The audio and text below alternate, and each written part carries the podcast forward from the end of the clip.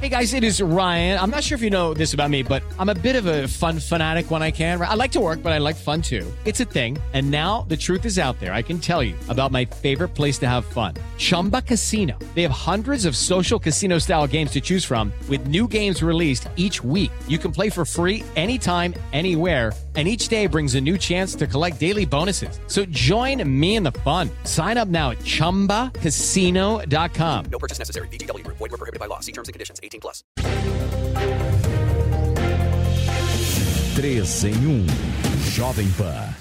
Olá, ótima tarde para você, minha excelência. São 5 horas da tarde em ponto desta sexta-feira e nós estamos aqui começando o nosso 3 em 1 na programação da Jovem Pan News. Até às 6 horas tem muita análise, muita discussão por aqui sobre os principais fatos e as notícias políticas mais relevantes aí deste dia. E a gente abre a edição de hoje do nosso programa com um tom de despedida. Por que despedida? Ontem a mudança foi realizada no Palácio da Alvorada. Mudança que eu me refiro, mudança mesmo, caminhões de mudança. Hoje a retirada de pertences do presidente Jair Bolsonaro acontece no Palácio do Planalto. Objetos pessoais, documentos, alguns móveis, tudo que pertence ainda ao presidente Jair Bolsonaro está sendo retirado do gabinete dele, assim como são transferidos também objetos que não fazem parte do patrimônio da União nos gabinetes de funcionários do primeiro escalão do governo, como por exemplo o Ministério da Casa Civil, que funciona dentro do Palácio do Planalto. A sede da presidência deve e vai disponibilizar, inclusive, ainda hoje para vistoria alguns reparos e já a partir do dia 1 de janeiro para a posse do presidente eleito e diplomado Luiz Inácio Lula da Silva. Eu já trago aqui esse assunto para que a gente possa repercutir com o nosso time nesta sexta-feira. E hoje temos a volta aí do nosso Constantino. Serrão, ótima tarde para você. Cristiano Vilela também aqui conosco no 3 em 1. Consta, eu quero um pouco da tua análise. Ontem nós não ouvimos o teu comentário, você não fez o nosso 3 em 1 ontem, mas hoje eu quero muito entender porque essa imagem, nós não temos ainda essa imagem, o Edu Novak está tentando pegar aqui para exibir a todos. Essa é uma imagem muito forte, né? Como é que você vê isso? Boa tarde, Paulo. Boa tarde aos colegas e toda a audiência. É, sem dúvida, né? É, vai, é, de alguma maneira, trazendo os mais esperançosos à realidade, né? De que a esperança é a última que morre, mas não há um xadrez 4D nem 96D sendo jogado. Existe um presidente que fez de tudo, que eu acho que merece o reconhecimento né, de, de sua luta contra os comunistas, contra os corruptos, contra o sistema podre e é, ele não se mostrou à altura. A verdade é essa. Muita gente vai discutir né, onde foi que ele errou, é, existem vários pontos importantes. Já mencionamos aqui, acho que um ponto de inflexão foi quando Alexandre de Moraes disse que ele não poderia escolher o diretor-geral da Polícia Federal que ele queria por conta de uma fala do Moro, sem nenhuma evidência, sem nenhuma prova. Ali ele devia ter peitado, e dito não, é uma prerrogativa constitucional e eu vou indicar e quero ver quem vai é, é, impedir. Né? Talvez em alguns outros momentos ele é, devesse ter feito alguma coisa mais firme contra esses que estavam abusando tanto do poder de forma tão ilegal, mas ele foi acatando, repetindo que jogava sempre dentro das quatro linhas da Constituição. Em alguns momentos de desabafo, acabou é, é perdendo a calma e dando munição aos verdadeiros golpistas com falas é, com um tom acima dos decibéis recomendados. E, e, a pior coisa que existe é o cão que late, mas não morde. Né? Chega, acabou, pô, canalhas, e nada acontecia. Então, a, a, algumas pessoas foram alimentando a expectativa de que ele tinha ali sempre uma carta na manga, que ele tinha alguma coisa que ele pudesse é, é fazer, uma bala de prata para salvar a democracia até os 45 do segundo tempo. E eu acho que a imagem que a gente está tendo acesso é a de que eh, isso parece cada vez mais e mais improvável. Eu acho importante ser realista, porque eh, tem muita gente querendo alimentar um clima de tic-tac, tic-tac. Sempre tem alguma coisa que vai acontecer, um milagre que vai impedir o ladrão de subir a rampa e voltar à cena do crime. E eu prefiro o provérbio chinês: prepare-se para o pior, espere o melhor, sempre, é mais saudável, mas receba o que vier. Serrão, já que o Constantino citou esse ponto importante aí sobre os erros da gestão do presidente Jair Bolsonaro e o resultado que nós estamos tendo aqui, eu queria que você pudesse destacar para a gente o maior erro, na sua opinião, que Bolsonaro cometeu. Saudações, meus amigos, meus amados haters. Talvez o maior erro tenha sido subestimar a capacidade do establishment e a condição real dos inimigos que lidaram com ele. Esses inimigos de Bolsonaro, desde o começo, sempre utilizaram uma tática. E essa tática se mostrou fatal e bem-sucedida no final das contas. Foi a destruição permanente da imagem de Jair Bolsonaro, incitando uma espécie de ódio contra o presidente. O ódio contra Bolsonaro venceu, não foi o amor que venceu, foi o ódio contra Bolsonaro. Isso aí teve uma eficiência gigantesca. E Bolsonaro deu muita trela, deu muita colaboração para que isso acontecesse, com diversos erros de comunicação.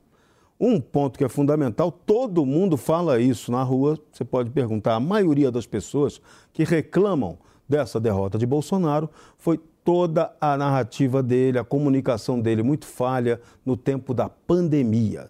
Todo aquele discurso de Bolsonaro, embora ele tenha feito no cômputo final ele tenha feito coisas positivas, mas para a imagem da, na imagem da população, no imaginário popular e na narrativa dos seus inimigos, passou a de um Bolsonaro que foi intolerante, que não respeitou as vítimas, que não tratou a doença naquele momento no discurso com o devido perigo que ela representava, e aí essa conta veio, a conta chega. Política é muito dinâmica, política joga dessa maneira joga sujo, joga pesado.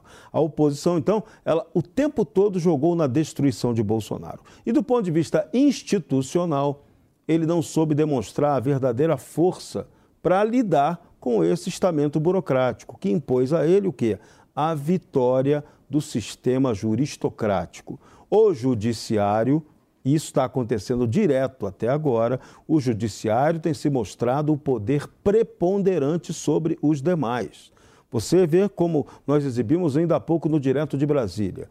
O presidente do Congresso Nacional dando explicações junto com o vice-presidente do Tribunal Superior Eleitoral e ministro do Supremo Tribunal Federal que vai se aposentar, Ricardo Lewandowski, dando explicações. Espera aí, o Poder Judiciário só tem que dar explicações sobre questões de julgamento de matéria e não sobre questões de decisão política.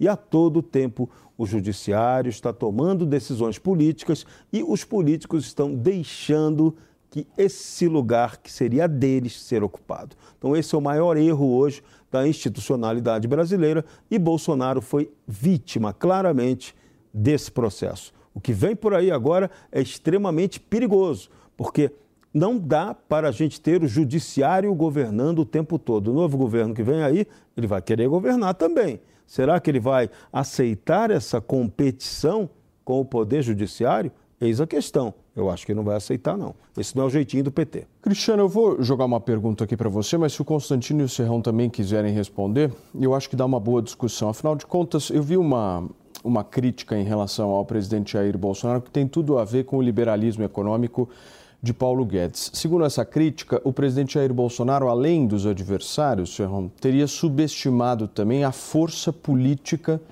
das políticas sociais. Então a gente vê um presidente Luiz Inácio Lula da Silva já no primeiro dia de governo forçando mão para furar teto, criar gastos, mas garantir lá o pagamento dos 600 reais dessa política assistencialista que o PT sempre promoveu aqui no país. O meu ponto é o seguinte.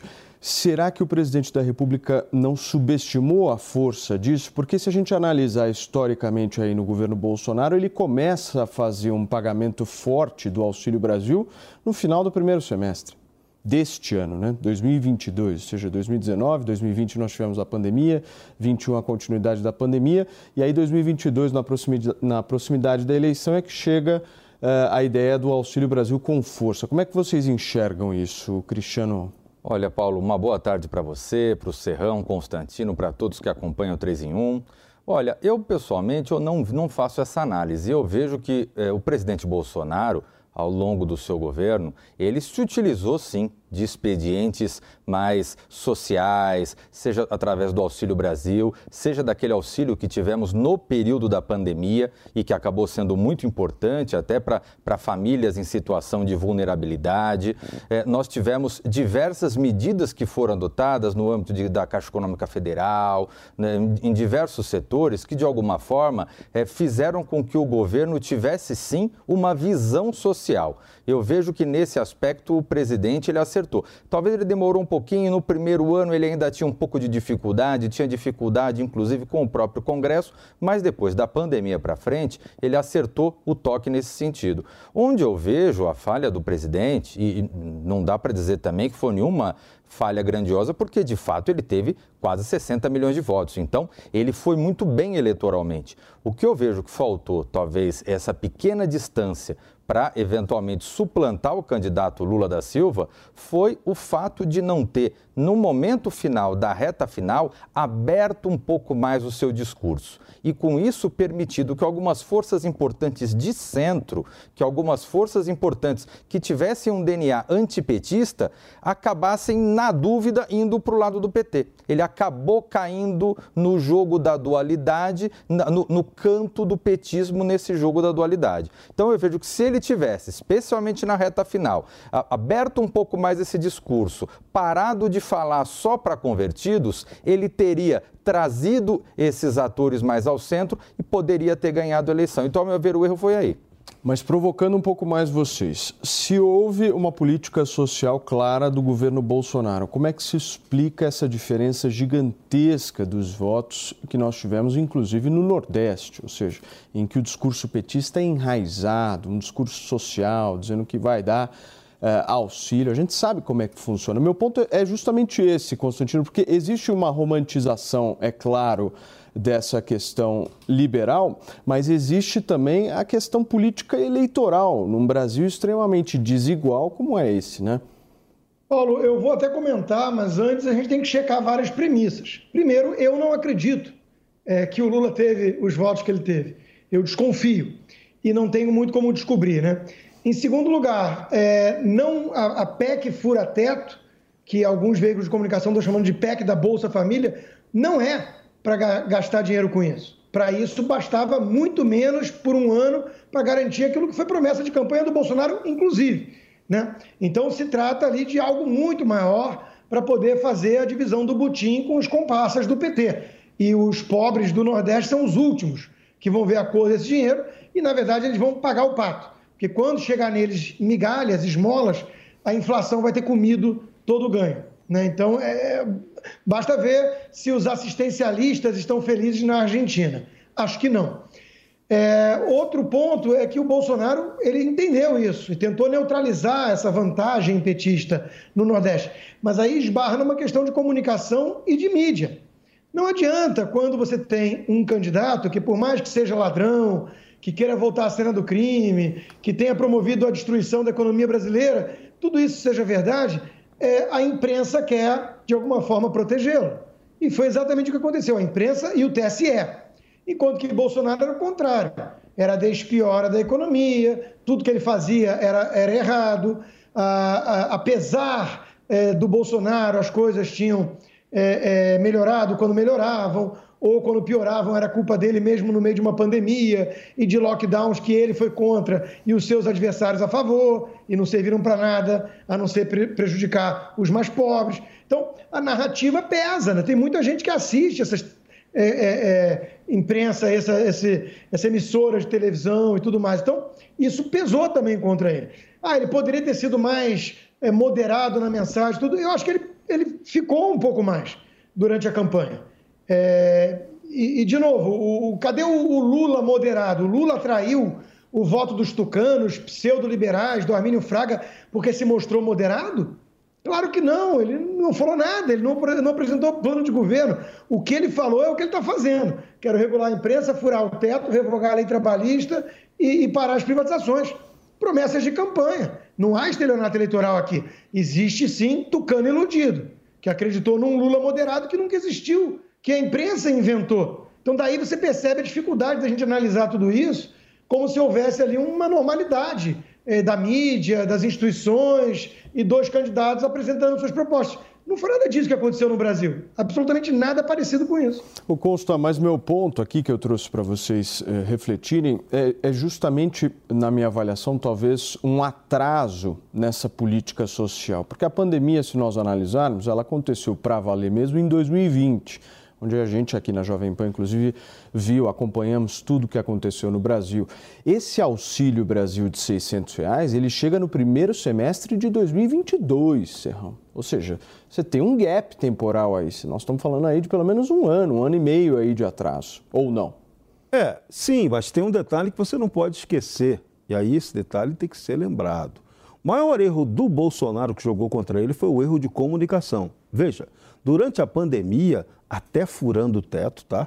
E isso foi negado, mas houve mesmo um furo de teto, não teve outro jeito. O governo federal pagou o que se chamou de auxílio emergencial. Isso aí salvou a barra de muita gente no momento de fecha tudo, no momento de pandemia forte. Então, essa medida foi uma medida muito correta.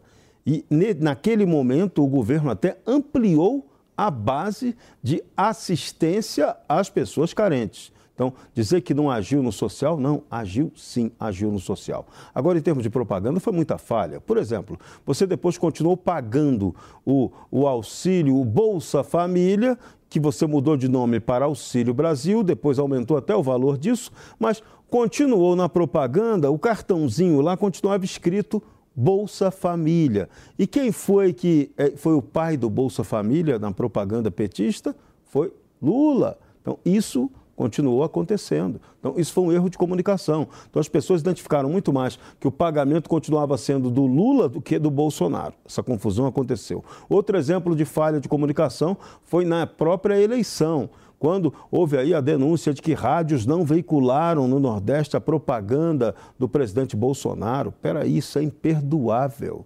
Se, se não houve um controle do governo sobre isso, se o governo não fez uma parceria de comunicação com as rádios, ele que errou muito muito. Então isso aí ficou evidente. E outro ponto, né, que, que também a gente não pode negar, esse talvez tenha sido não um erro necessariamente do Bolsonaro, mas foi uma, uma, uma, um problema que ele não conseguiu resolver e não atendeu. Isso se voltou contra ele, foi previsível. Chamamos a atenção disso aqui.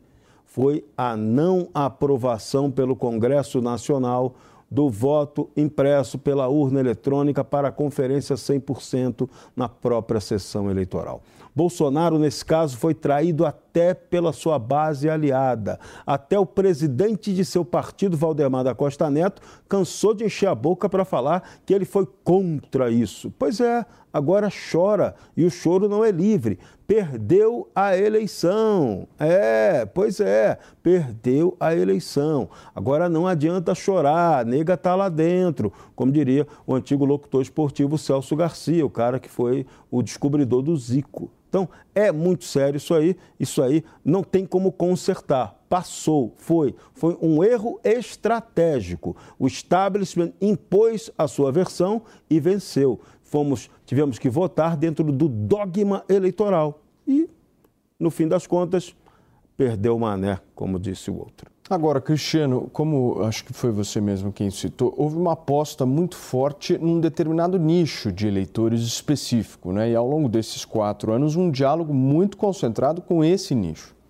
Exatamente, Paulo. Eu vejo que é importante que o, o, o candidato, que a personalidade política tenha realmente um, um, um, nicho, um segmento do eleitorado, um segmento da sociedade que seja o seu núcleo duro.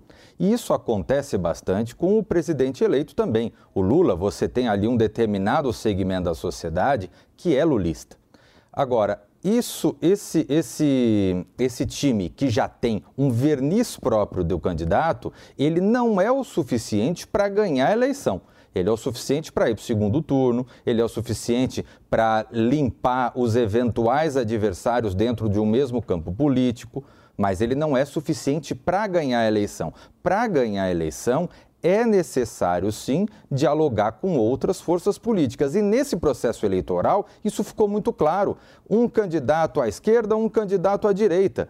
E teve uma série de segmentos da sociedade que, órfão disso, acabou, é, em um determinado momento, caindo um pouco no canto da sereia do PT. O Lula, mais político nesse sentido conseguiu trazer esse segmento em maior número. O Bolsonaro, especialmente na reta final, faltou fazer esse aceno, faltou se colocar como um presidente de todos, um presidente mais aberto e não um presidente só do seu segmento.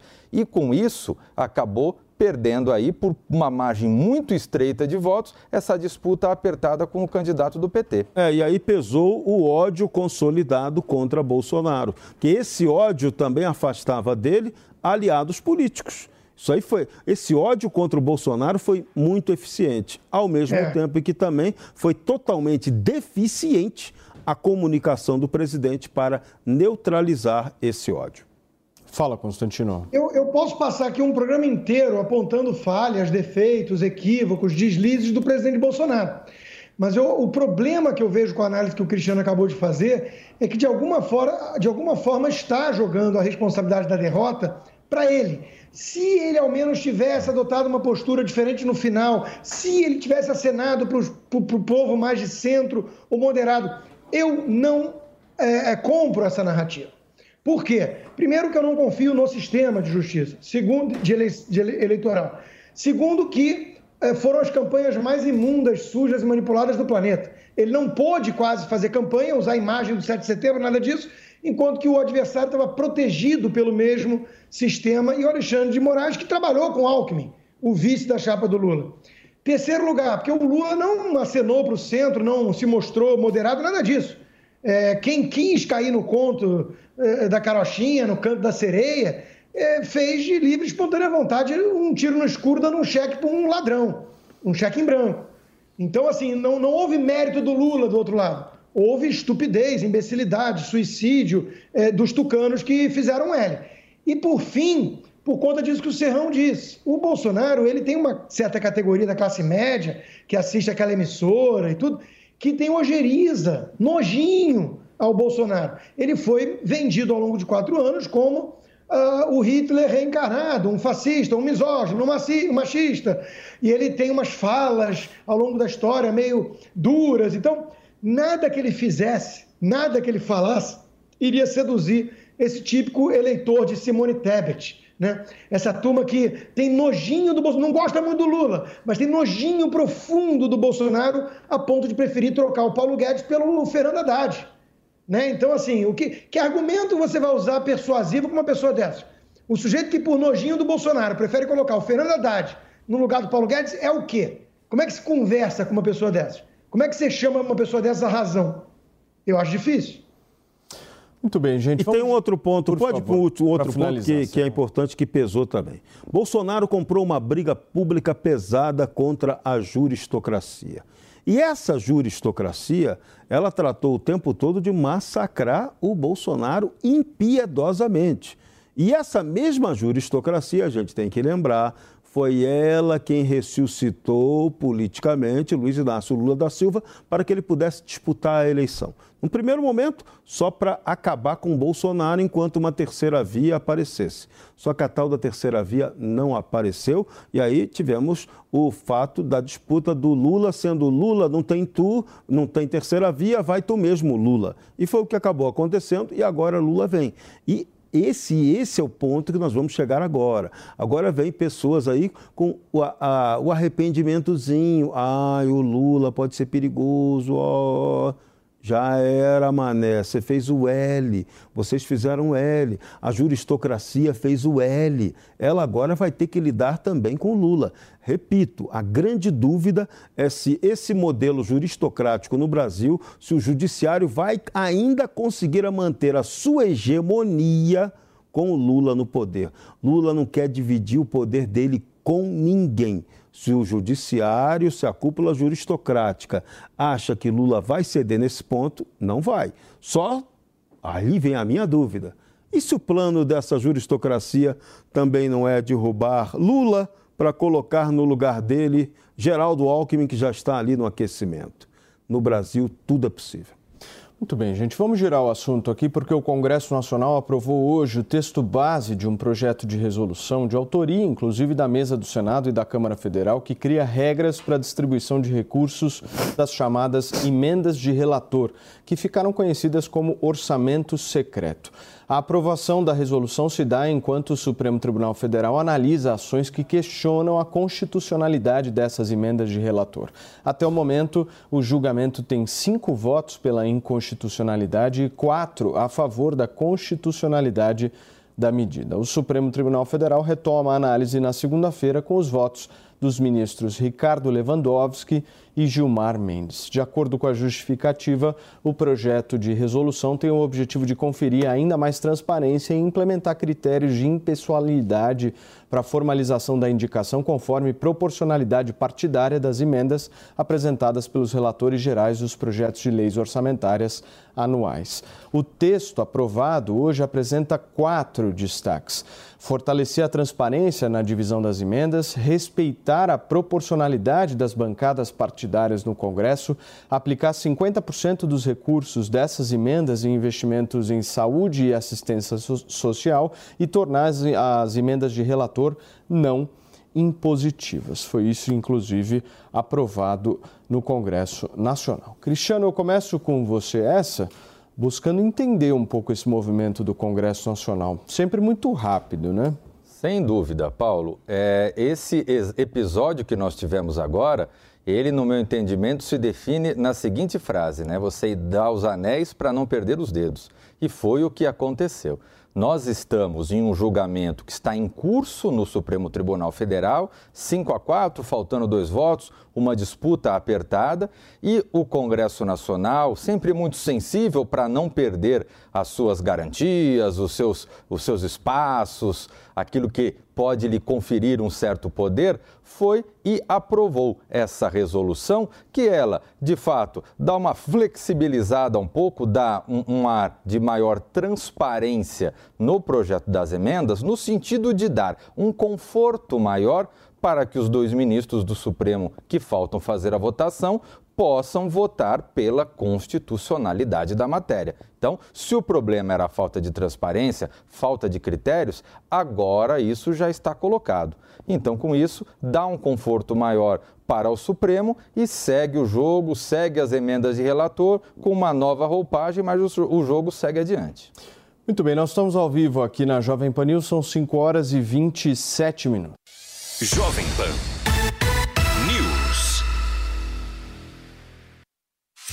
Os pingos nos is. Os pingos nos is.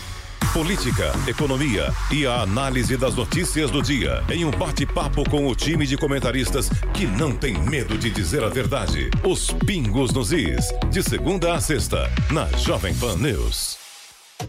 Só a D21 Motors tem as melhores ofertas da Caoa Sherry. Tigo 5X Pro, Arizo 6 e Tigo 7 Pro híbridos e ainda iCar com bônus de até 10 mil reais e a primeira parcela só para maio de 2023. Entrada e saldo em 48 parcelas ou taxa zero. Entrada e saldo em 24 parcelas. Consulte condições em d21motors.com.br barra ofertas e consulte condições. No trânsito, sua responsabilidade salva vidas.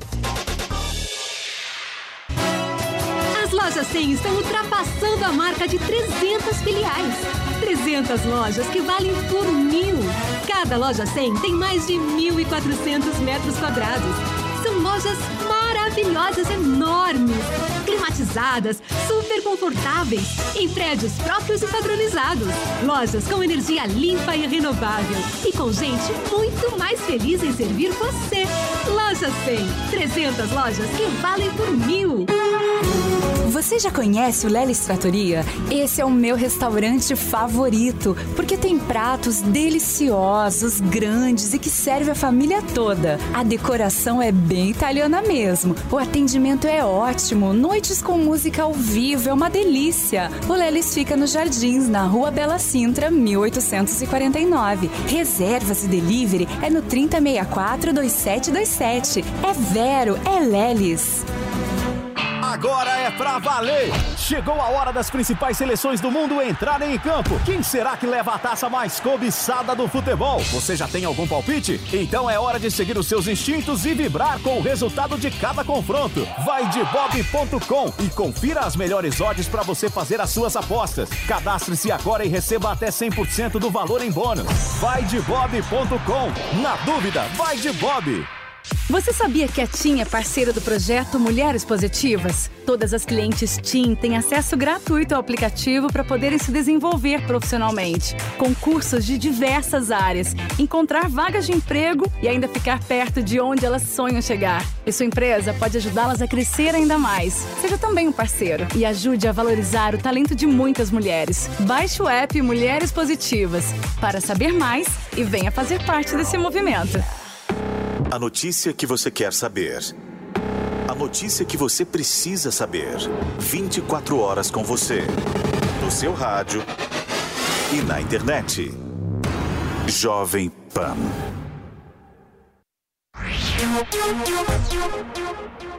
O destino de bilhões de reais, como é que você enxerga isso? É constitucional?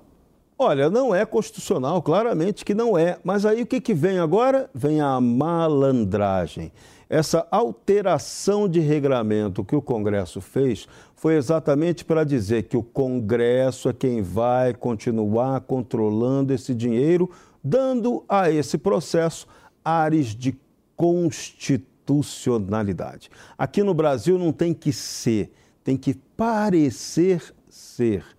Vale mais parecer do que ser efetivamente. Essa é a malandragem. Então, o espírito dessa mudança é para isso e as conversas que ocorreram agora, com o placar tendo lá quase ainda indefinido, quase o Supremo quase que aprova aí a inconstitucionalidade, agora a tendência é que os dois votos, tanto de Gilmar Mendes quanto de Ricardo Lewandowski, operem no sentido contrário, de que vai ser sim constitucional, só que eles vão querer entre aspas, um pouquinho mais de transparência. Só que essa nova regra aprovada pelo Congresso agora não garante nada de transparência. Ela apenas diz que a mesa diretora vai ampliar entre os partidos a distribuição, tá, gente? Mas são 40 bilhões. É dinheiro a dar com pau. E o Congresso não quer perder essa bocadona, que pode servir para coisas corretas ou para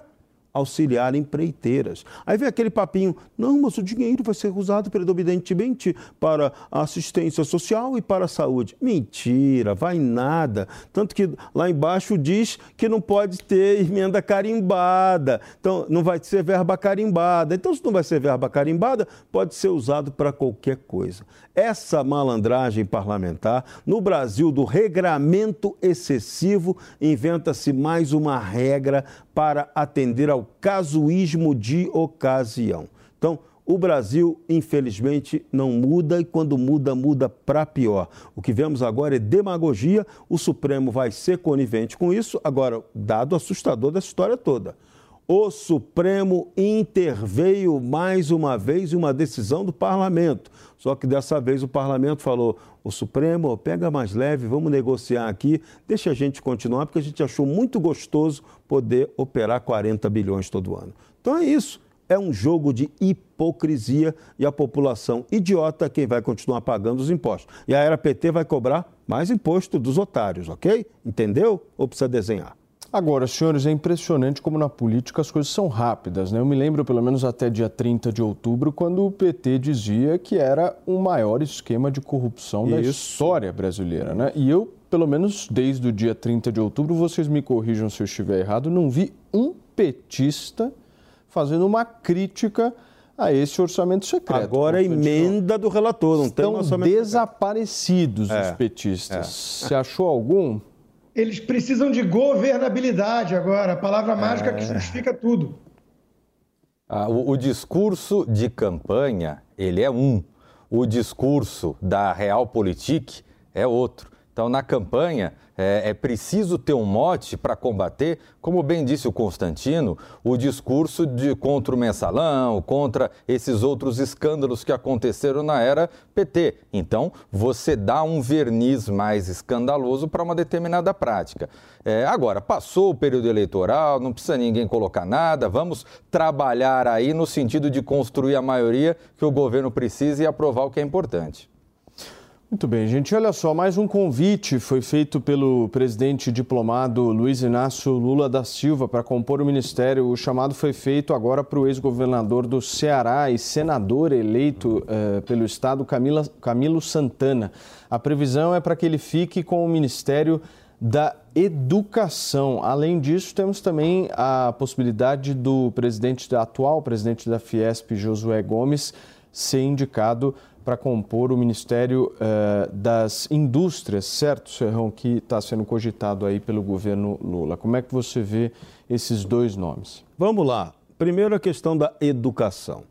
Claro que o PT não ia de deixar de ter o controle desse que é o segundo maior ministério que tem mais grana. Vamos lembrar sempre, petista gosta de grana, é dinheiro acima de tudo.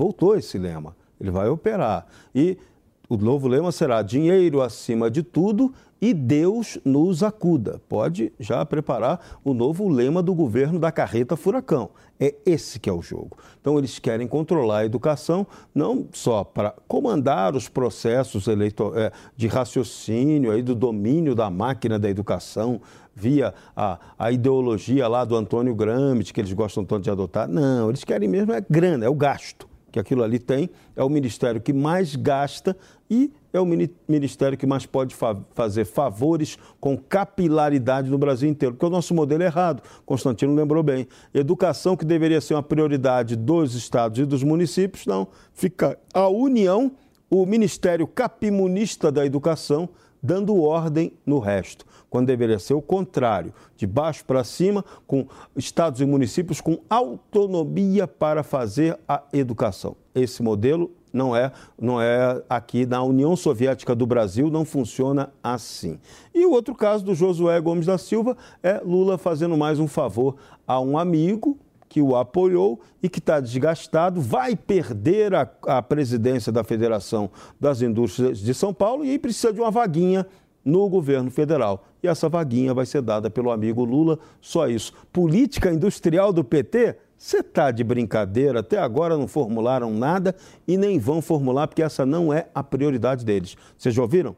Prioridade é o social. E o social não é fazendo indústria para gerar renda e emprego. É social tomando dinheiro da, do resto da sociedade para distribuir para a companheirada e para os aliados políticos. Esse é o social. Dessa... Agora, Constantino, no início desses, dessas indicações para ministérios, eh, a gente viu muitos nomes da cota pessoal de Lula, né? Cito inclusive o ministro Fernando Haddad, o ministro Rui Costa, agora da Casa Civil.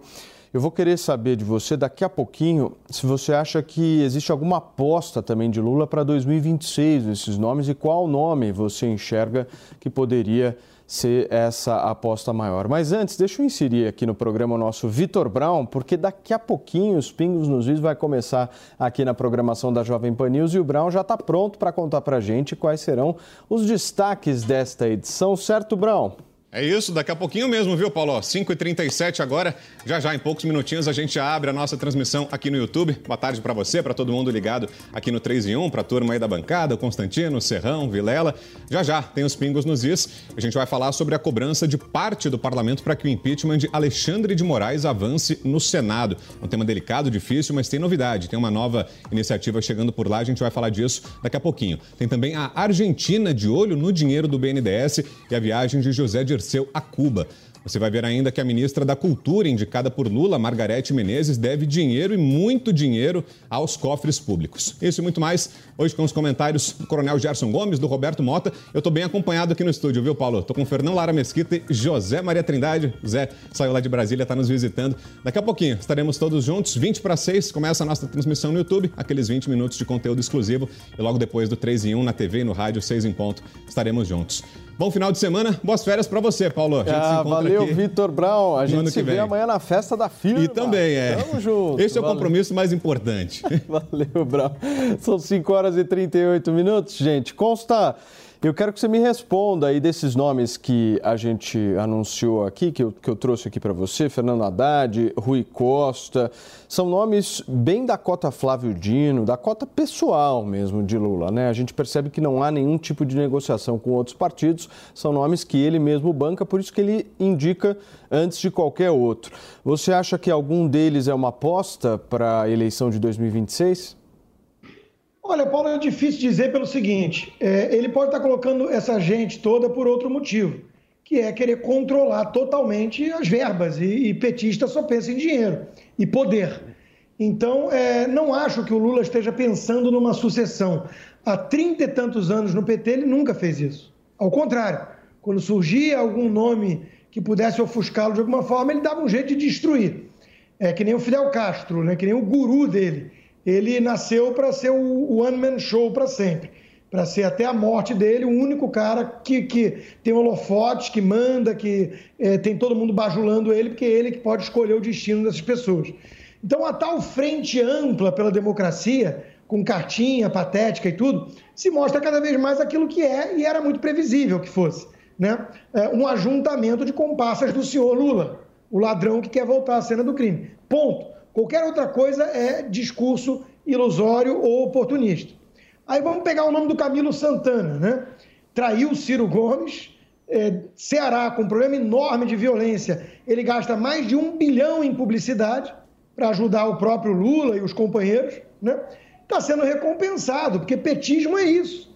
Petismo é isso. Está sendo recompensado. Ainda deixou no lugar dele no governo uma pessoa abortista que quer seguir adiante com essa agenda. Perguntem ao senador Girão, que é do Ceará, o que ele pensa disso tudo, o que ele vai dizer. Né? Então, é, esses são os nomes. Josué Gomes da Silva é o filho do papai.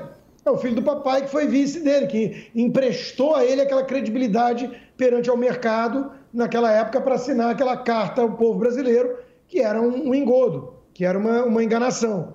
Né? Então, de novo, petismo é sinônimo de cinismo, mentira, manipulação, concentração de poder, corrupção. É tudo isso. Quando você entende o PT por essa ótica, que é a real, tudo fica mais fácil de entender. As escolhas nunca vão ser técnicas, nunca vão ser de espírito público, nunca vão estar preocupadas com o resultado para a população. O MEC é um monstro. Como o Serrão disse, tudo invertido.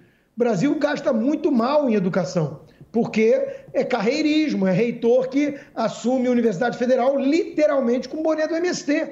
E é isso que o Lula quer. Pessoas que vão jogar esse jogo, entender a importância disso, usar essa capilaridade e esses recursos para atender e alimentar o projeto pessoal de poder do próprio Lula. Qual é o mistério aqui? Eu nunca entendo a perplexidade de tucanos diante do PT. Cristiano, você vê alguma aposta para a próxima eleição? Olha, eu não vejo desses nomes, eu não vejo, eu vejo que são nomes muito mais próximos do presidente Lula, pensando em acompanhar o presidente ao longo dos quatro anos de governo.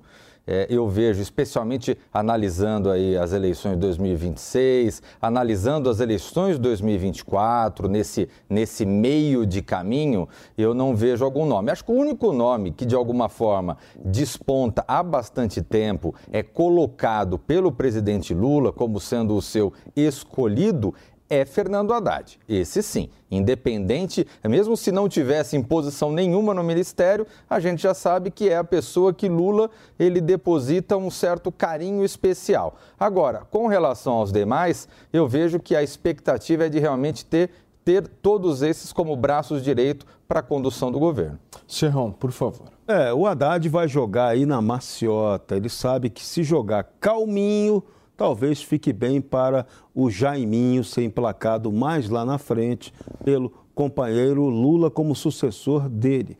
Agora ainda tem muita água para passar. Antes de Lula, Lula na verdade ele está se blindando proximamente com a turma de confiança dele, porque ele sabe que haverá esse embate inevitável com a juristocracia.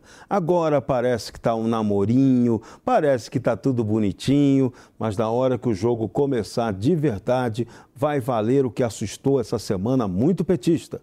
Os dois discursos de Alexandre de Moraes, proferidos essa semana, tanto na diplomação quanto no dia seguinte, no seminário STF em ação, tudo aquilo que Alexandre de Moraes assustou demais vários membros do Partido dos Trabalhadores.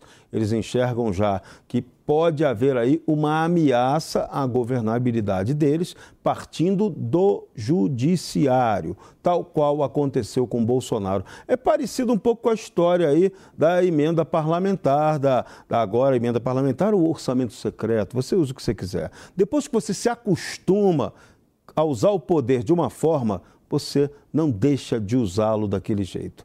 Judiciário se acostumou a ter muito poder. Vai abrir mão desse poder por qual motivo?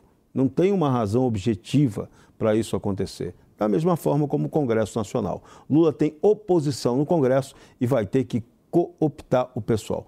A turma que era hoje bolsonarista, agora vai vir a ser e passa a ser com o Lula bolsonarista. Muito bem, gente. Olha só, o presidente da República, Jair Bolsonaro, disse ontem a alguns interlocutores que está decidido a não passar a faixa presidencial a Lula. Bolsonaro aceitou o argumento dos aliados de que ele seria criticado por seus apoiadores se participasse dessa posse. Aos que insistiam, inclusive, para que ele participasse, para deixar o cargo, reforçando seu compromisso com a democracia, Bolsonaro respondeu que o gesto não mudaria a opinião de seus adversários sobre ele e eu trago aqui para que vocês possam emitir também a avaliação de vocês. Se vocês concordam com o que diz o Bolsonaro, o Constantino, você acha que se ele participasse nada mudaria? Sem dúvida, não tem nada que o presidente faça para convencer os verdadeiros golpistas de que ele respeita as quatro linhas da Constituição. Né? É, é, um grau de cinismo impressionante da imprensa e dos verdadeiros golpistas que aplaudem quem rasga a Constituição e deveria ser o guardião dela, quem cria inquérito legal, quem manda prender é, jornalista, é, censurar deputado, é, destituir prefeito, tudo isso com base em pura vontade. Né? Então, é, não tem como participar desse jogo. Veja, Paulo, eu sou um conservador de essência, eu sou um liberal com viés conservador. Eu dou peso à liturgia do cargo. Eu não acho graça nessa coisa de ignorar toda a liturgia do cargo. Por quê? Porque esse é o verniz civilizacional que a gente precisa para preservar instituições que são imperfeitas, porque são dominadas por seres humanos imperfeitos, hipócritas. Então, é importante participar um pouco disso, mas tem limite. E qual é o limite? É quando já houve uma ruptura total das instituições.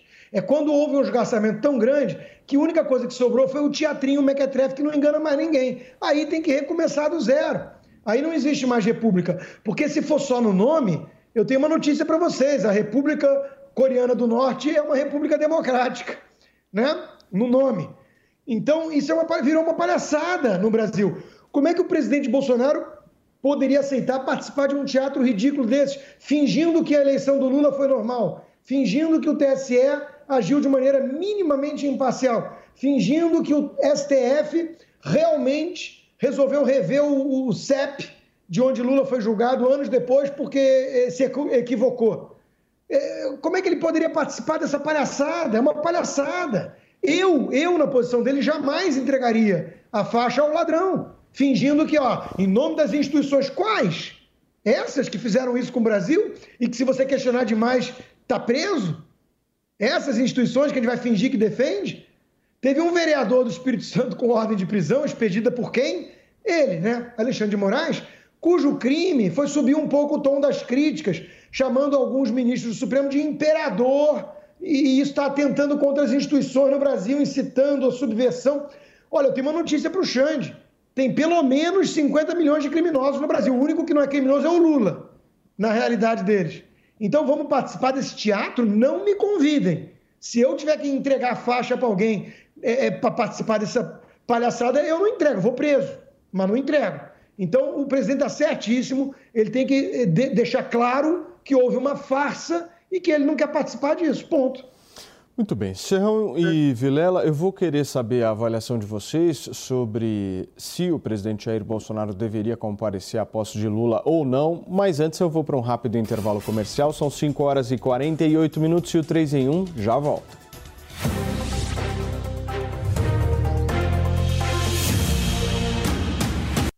Jovem Pan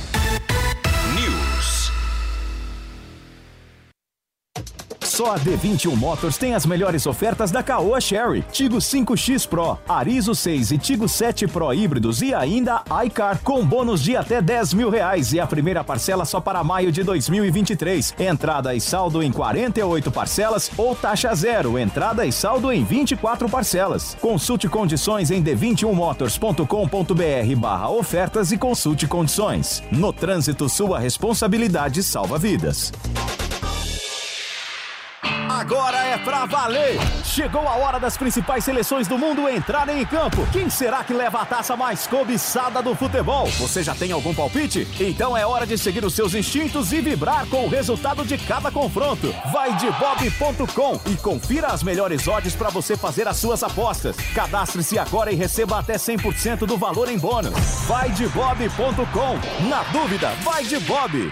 Sabia que quem tem um nível avançado de inglês pode aumentar em até 61% seu salário? Com o curso de inglês New, você pode conquistar aquela promoção que tanto sonha ou ainda trabalhar fora do Brasil. São mais de 200 aulas gravadas, além de conteúdos ao vivo toda semana para você interagir com o professor. Venha fazer parte do time de mais de 12 mil alunos que transformaram suas vidas através do inglês. Acesse a newcursos.com.br e garanta já a sua vaga. Conheça o Barcelos, a melhor rede de frango na brasa do mundo. Sucesso em 20 países e agora em Moema. Experimente novidades deliciosas com os nossos premiados molhos importados, frango à milanesa e a parmegiana com chips artesanais, arroz cremoso de frango, espetadinha de filé mignon e muito mais. Curta o almoço ou jantar com promoções especiais e faça seu evento num ambiente moderno com telões e teto retrátil sem custo de locação. Barcelos Moema, Rua Canário 544. Siga arroba Barcelos Moema nas redes sociais. A notícia de última hora. 24 horas. Jovem Pan News. A Jovem Pan está com você em todos os lugares e em todos os momentos. De manhã, informação e opinião na medida para começar o dia do jeito certo. Bem-vindo, já estamos no ar, começando o Jornal da Manhã para todo o Brasil. Os principais assuntos. A notícia de última hora. Uma frente fria chegou ao Rio de Janeiro. E aquilo que mexe com a sua rotina. Até o momento, o engarrafamento. Tudo passa pelo microfone da Pan. A Jovem Pan está com você o tempo todo, com som e imagem. De Brasília, Luciana Ventura. Gato Popeta, como é que foi a conversa com o Marcelinho? Agora, Constantino, se a gente analisar... Do Rio, Rodrigo Viega. Viu só? Acesse jovempan.com.br, baixe o aplicativo da Panflix e se inscreva em nossos canais no YouTube. Jovem Pan News.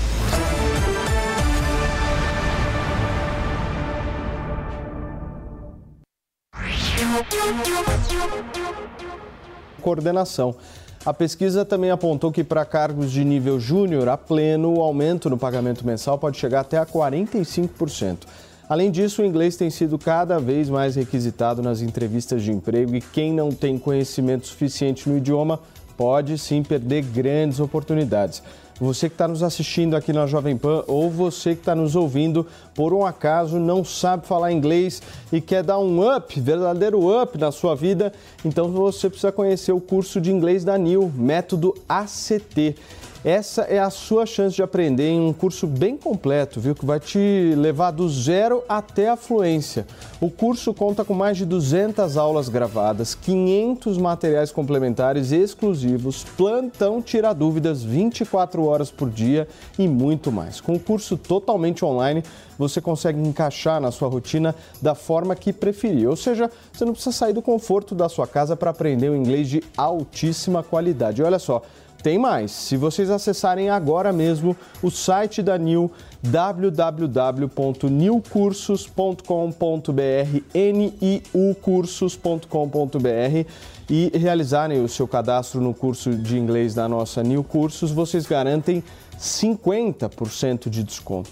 Então, venham com a Nil, um curso feito exclusivamente para brasileiros aprenderem a falar e escrever em inglês com bastante confiança. Acesse agora newcursos.com.br. Você sabia que falar inglês pode aumentar em até 61% o seu salário? É isso mesmo. E a boa notícia é que você pode fazer parte desse time de sucesso. Para alcançar a fluência, você precisa conhecer o curso de inglês New, que vai transformar a sua vida. Ele foi desenvolvido pelo professor Júnior Silveira, exclusivamente para brasileiros aprenderem a falar e escrever inglês com confiança. E o melhor, tudo no conforto da sua casa. São mais de 200 aulas gravadas e aulas semanais ao vivo para tirar todas as suas dúvidas. Além dos bônus, como lives, materiais complementares e muito mais. Inglês da vida real é na New. Acesse newcursos.com.br e se inscreva.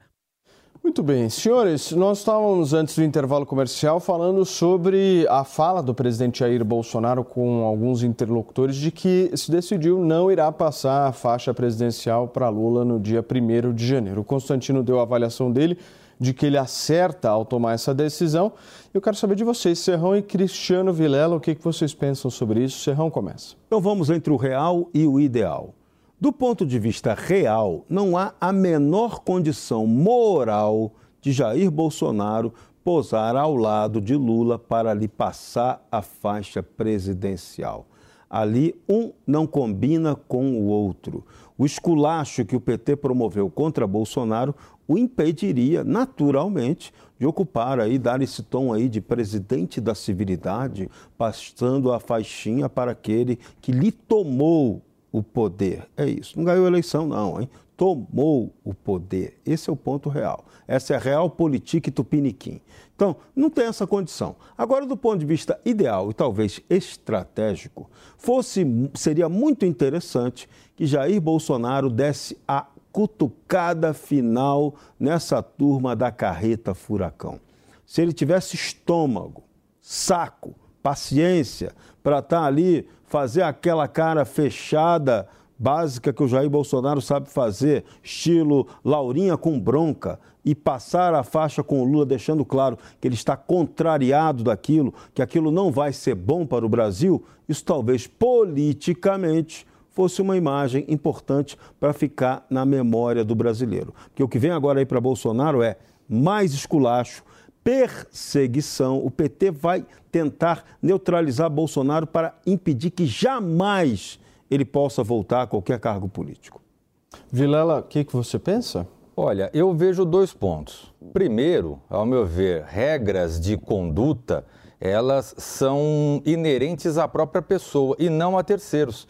Então, se eu chego no lugar, eu vou dar bom dia, boa tarde, peço licença, é, dou a preferência para um idoso, para alguém que eventualmente tem alguma dificuldade de locomoção. Isso é algo meu, não depende dessas pessoas. E eu vejo que Jair Bolsonaro, é, dentro de uma visão democrática, dentro de uma visão de pessoa pública, ele deveria sim passar a faixa, independente de concordar ou de discordar do processo eleitoral, das regras do jogo e de uma série de coisas. Segundo ponto que eu vejo bastante importante é a questão da institucionalidade, uma vez que ele tem um mandato eletivo.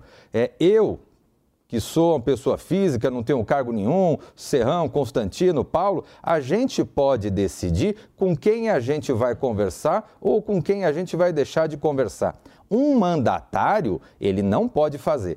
Quem decidiu com quem o mandatário vai conversar é o povo. E nesse caso, o povo brasileiro decidiu que a faixa deve ser entregue ao seu sucessor. Então, no meu entendimento, ele deveria sim entregar a faixa ao presidente eleito. O que, que foi, Constantino? Eu não sei se o povo decidiu isso. Mas tem não, uma... o povo do establishment decidiu. É, o povo do urnas, establishment. As urnas do TSE decidiram, é verdade. Agora, eu tenho aqui uma visão alternativa. Talvez o Bolsonaro não precise entregar a faixa por falta de cerimônia. Vai saber. Cris, por favor. Olha, eu vejo que se o presidente Bolsonaro não quiser entregar a faixa, dá para o Arthur Lira, ele tá doidinho para entregar. Tá brigando, é, dando tá doido, doido. É. Olha só, tá gente, a pra entregar, decisão. não, ele tá doido para colocar nele. É verdade. A decisão do ministro Alexandre de Moraes do Supremo Tribunal Federal também está movimentando bastante Brasília. Essa decisão de determinar uma mega operação contra manifestantes reinflamou os ânimos dos deputados da base aliada do governo Bolsonaro na Câmara.